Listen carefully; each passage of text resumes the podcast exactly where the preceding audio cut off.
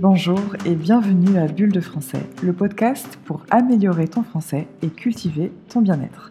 Je suis Jessica Teffeng-Girivel, la fondatrice de French Sunnyside où j'offre une approche holistique de l'apprentissage des langues pour te permettre de découvrir, d'exprimer et d'incarner pleinement ton toi authentique. Et ce, grâce aux outils de la pleine conscience et du développement personnel. Ce podcast est pour toi pour toi qui apprends le français et qui souhaite plus de bonheur, plus de douceur, plus de bien-être, plus de conscience, de compassion, de lumière et d'amour dans ta vie. Chaque semaine, dans un français clair et progressif, je partage avec toi des réflexions, de l'inspiration, des conseils et des enseignements pour que tu puisses fluidifier ta compréhension orale de la langue tout en te donnant des outils puissants pour avancer sur ton chemin de vie avec intention et bienveillance.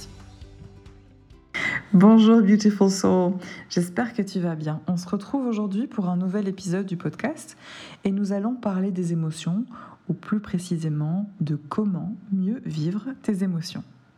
Je parle évidemment ici des émotions plutôt désagréables parce que généralement on n'a pas de problème à ressentir des émotions agréables comme la joie, l'excitation, le bonheur, la paix intérieure, le bien-être, etc.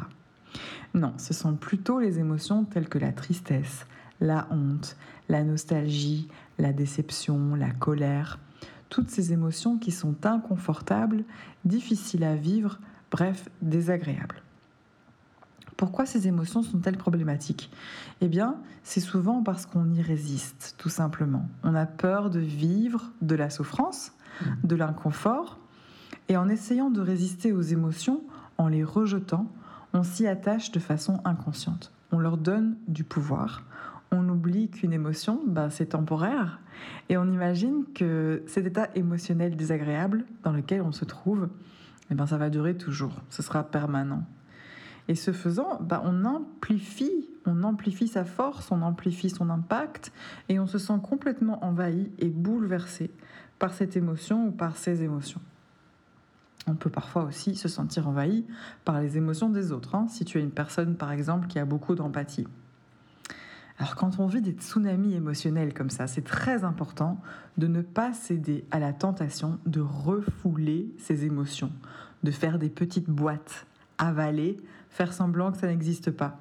On a parfois tellement peur de s'écouter et de vivre ces émotions parce qu'on a peur de s'écrouler que si on leur laisse de la place, alors elles vont prendre toute la place et on ne pourra plus continuer à vivre normalement, simplement. Et en faire une petite boîte, c'est te créer un cadeau empoisonné pour plus tard. Ça veut dire que toutes les émotions que tu ne vis pas restent emprisonnées, en fait, dans ton corps de façon inconsciente. Et donc, elles vont se manifester, du coup, inconsciemment, de plein de façons différentes. Par de la fatigue chronique, par de l'auto-sabotage, par des maladies, des douleurs corporelles, dans tes échanges avec les personnes autour de toi, dans ton couple, tes enfants, ta famille, tes amis. Alors comment faire pour apprendre à mieux vivre tes émotions? Eh bien, je te propose quatre étapes. Étape numéro 1, observe-toi et reconnais que quelque chose se passe résiste à la tentation de la distraction. Ne va pas noyer tes émotions dans l'utilisation compulsive des jeux vidéo, de Netflix ou dans la compensation par la nourriture ou la boisson. Une émotion, c'est une énergie en mouvement qui naît d'une pensée ou d'une croyance. Donc essaye déjà de comprendre de quelle émotion il s'agit. C'est quoi? C'est la peur, la colère, la tristesse, le dégoût, la déception, la honte, etc. Nomme-la, cette émotion, et ensuite essaye de la localiser. Où se trouve cette émotion dans ton corps? Où peux-tu la ressentir? Par exemple, une émotion avec laquelle on a particulièrement des difficultés, et je pense d'ailleurs que j'en ferai un podcast exclusif à l'avenir. Je suis en colère, cette situation provoque de la colère. Ben, où se trouve la colère dans ton corps? Dans ton ventre? Ton estomac, dans ta poitrine ou dans ta gorge peut-être. Quand tu identifies tes émotions, déjà tu les vois avec plus de distance. Donc tu leur donnes ben, moins de pouvoir. Étape numéro 2. Alors, accepte ce que tu es en train de vivre. Ne résiste pas. Accepte ce que la vie te propose. Tu vas pas en mourir. Tu es complètement capable de ressentir et de vivre ces émotions. Souviens-toi, les émotions sont temporaires. Et dès que tu les acceptes, elles deviennent encore moins puissantes. Nasrin Reza en parle dans son livre, Le pouvoir de l'accueil. Et elle a d'ailleurs partagé un joli mantra à ce sujet, et je le partage avec toi. Chères émotions, je vous autorise à être présente aussi longtemps que nécessaire. Chères émotions, je vous autorise à être présente aussi longtemps que nécessaire. Au moment même où tu dis ça, et où vraiment tu décides de lâcher prise et d'accepter tes émotions, la résistance, elle disparaît. Le pouvoir disparaît. Le tsunami qui te semblait tellement énorme, il devient en fait tout petit, à peine une petite vague dans un petit lac. Étape numéro 3, maintenant, c'est le moment de verbaliser, d'exprimer tes émotions. Et tu as beaucoup d'outils à ta disposition pour le faire. Moi, j'utilise beaucoup l'écriture introspective, par exemple.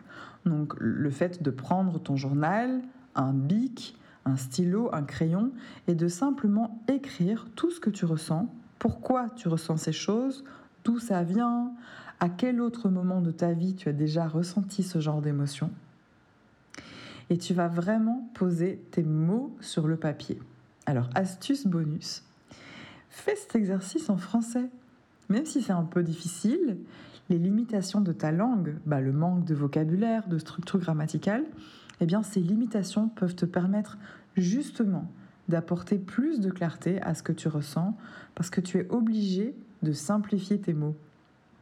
on a aussi tendance à avoir une expression beaucoup plus libérée de soi quand on utilise une langue qui n'est pas la langue maternelle. Je parle beaucoup de ce sujet, c'est un sujet qui me tient vraiment à cœur et un outil que je trouve vraiment magique. Donc, si ça t'intéresse, il y a plusieurs articles qui en parlent sur mon blog et sur mon site internet, c'est frenchsunnyside.com. Donc au-delà de cet outil d'écriture euh, introspective dans un journal, tu peux aussi tout simplement en parler avec tes proches, avec une amie, un ami, avec qui tu te sens évidemment en sécurité. Tu peux aussi utiliser l'expression créative à travers la peinture, le dessin, le jardinage, la cuisine.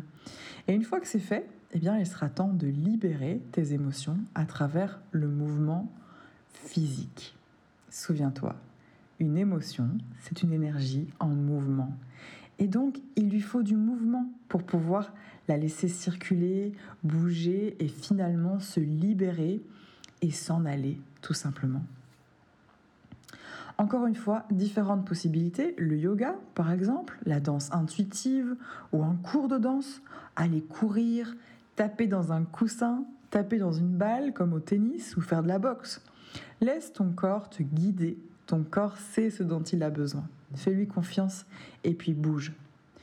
Donc, s'il y a vraiment une chose que je veux que tu retiennes de ce podcast, c'est cette idée que les émotions ne sont pas permanentes, qu'elles ne sont pas trop grandes pour toi, ni pour les autres d'ailleurs. Autorise-les, accueille-les, accepte-les, accepte ce que tu vis, ce que la vie t'envoie comme expérience. Car au plus tu résisteras, et au plus tu allongeras la durée de vie, et au plus tu augmenteras l'impact négatif de ces émotions. Donc le chemin pour sortir de la vague, ce n'est pas de courir pour l'éviter, c'est de surfer. Donc pour rappel, observe-toi, observe ce que tu ressens, nomme tes émotions. Ensuite, accepte ce que tu vis et souviens-toi que tout est temporaire. Troisième étape, exprime-toi, que ce soit par écrit, oralement, à travers l'art, avec un point bonus pour le faire à travers le français. Et quatrième étape, eh libère tout ça. Voilà, c'est tout pour aujourd'hui. Merci de m'avoir écouté.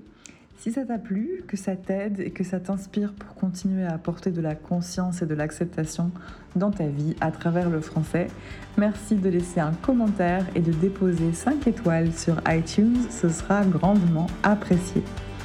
Utilise ce podcast pour apprendre le français grâce aux transcriptions et les notes linguistiques qui sont accessibles pour une petite participation mensuelle.